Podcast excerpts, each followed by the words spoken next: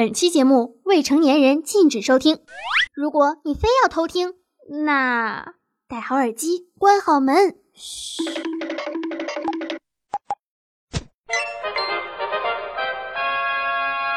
新剧、热剧、狗血剧，国产、欧美和日韩，巨能八八八八八八光你，好剧带回家。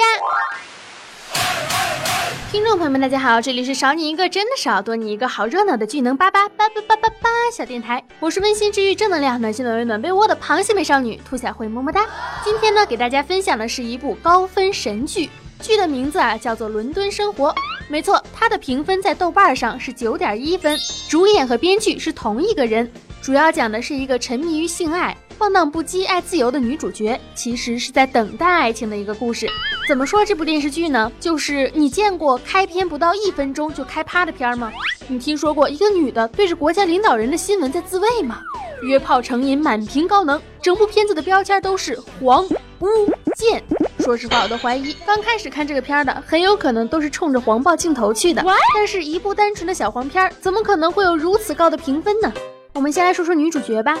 他呢，在家里不受待见，他爹不喜欢他，还有一个没事找事儿的后妈。姐姐呢是个强迫症，两个人啊见面就开掐，没钱没事业也没有爱情，和男朋友分手了。爱好呢就是性和打飞机，还有搜索那些呜呜的东西。唯独呢有一个好闺蜜，结果这个好闺蜜还自己作，把自己给整死了。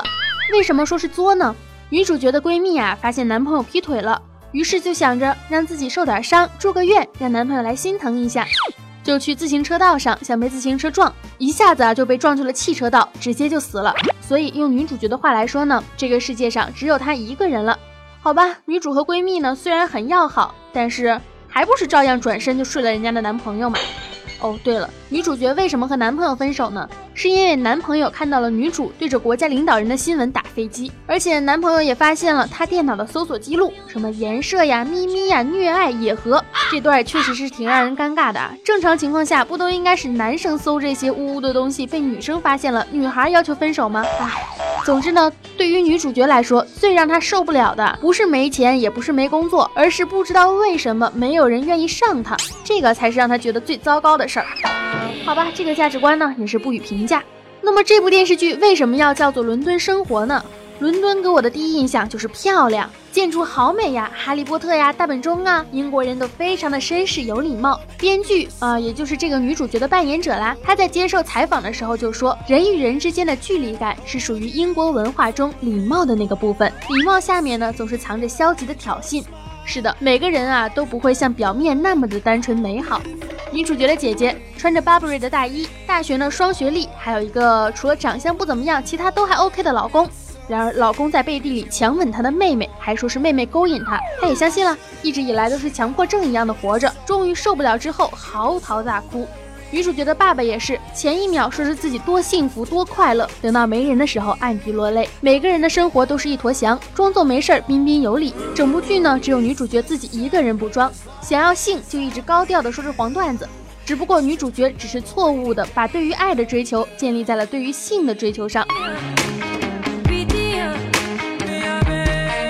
比如说，片中出现了一个兔牙男，女主角以为他是要和自己约炮，非常的开心啊，兴奋的都跳起来了。但是后来发现，兔牙男呢不是为了约炮，而是想要谈恋爱。我不想只是跟你滚床单，我是想跟你谈恋爱。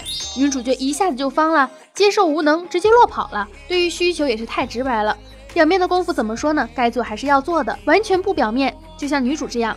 就是一个大写的碧池嘛，动不动就直接脱衣服。但是如果太表面了，早晚呢也会把自己弄成一个精神病。所以呢，这部电视剧看起来是打着小黄片的旗号，各种约炮，言语讽刺，充满挑衅，实际上也是暗指了很多事情。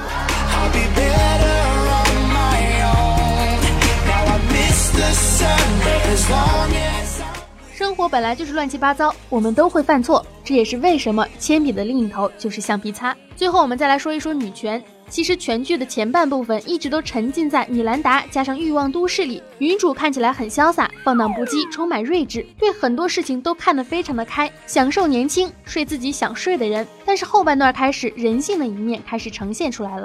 悲伤、痛苦、无奈。再仔细的看这部剧，你就会发现，无论是对于女性身体的展现，还是对于男女关系的思考，都带有强烈的女权主义色彩。当然，不是那种很极端的女权，更多关注的是，我热衷于看色情片儿，那我还是一个合格的女权主义者吗？这种细微的问题上，用电视剧里面的问题也问一下大家：如果用你五年的寿命来换取一个完美的身材，你会愿意换吗？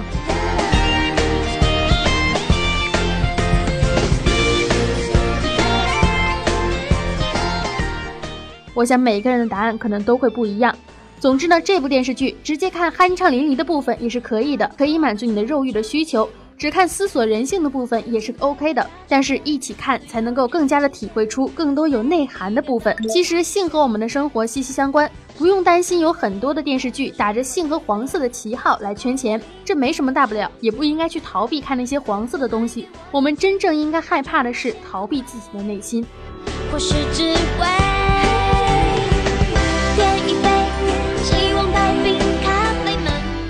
在看毒舌电影的时候，里面有一段话是这样形容这部电视剧的，我觉得说的非常的到位。说白了，伦敦生活呢是用自焚的方式在向孤独宣战，孤独是这个时代的传染病。如果你以为解药是黄、巫、剑，那就活该你继续孤独。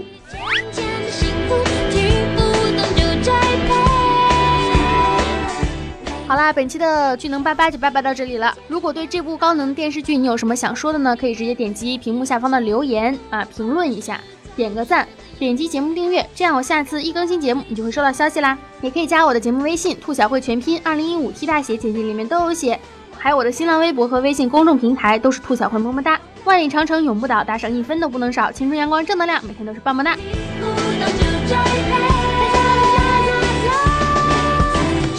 小慧，那你最开始是抱着什么心态看这片的？是不是那啊？我最开始是给大家分享好电视剧啊，嗯，是这样的，嗯，爱大家，么么哒。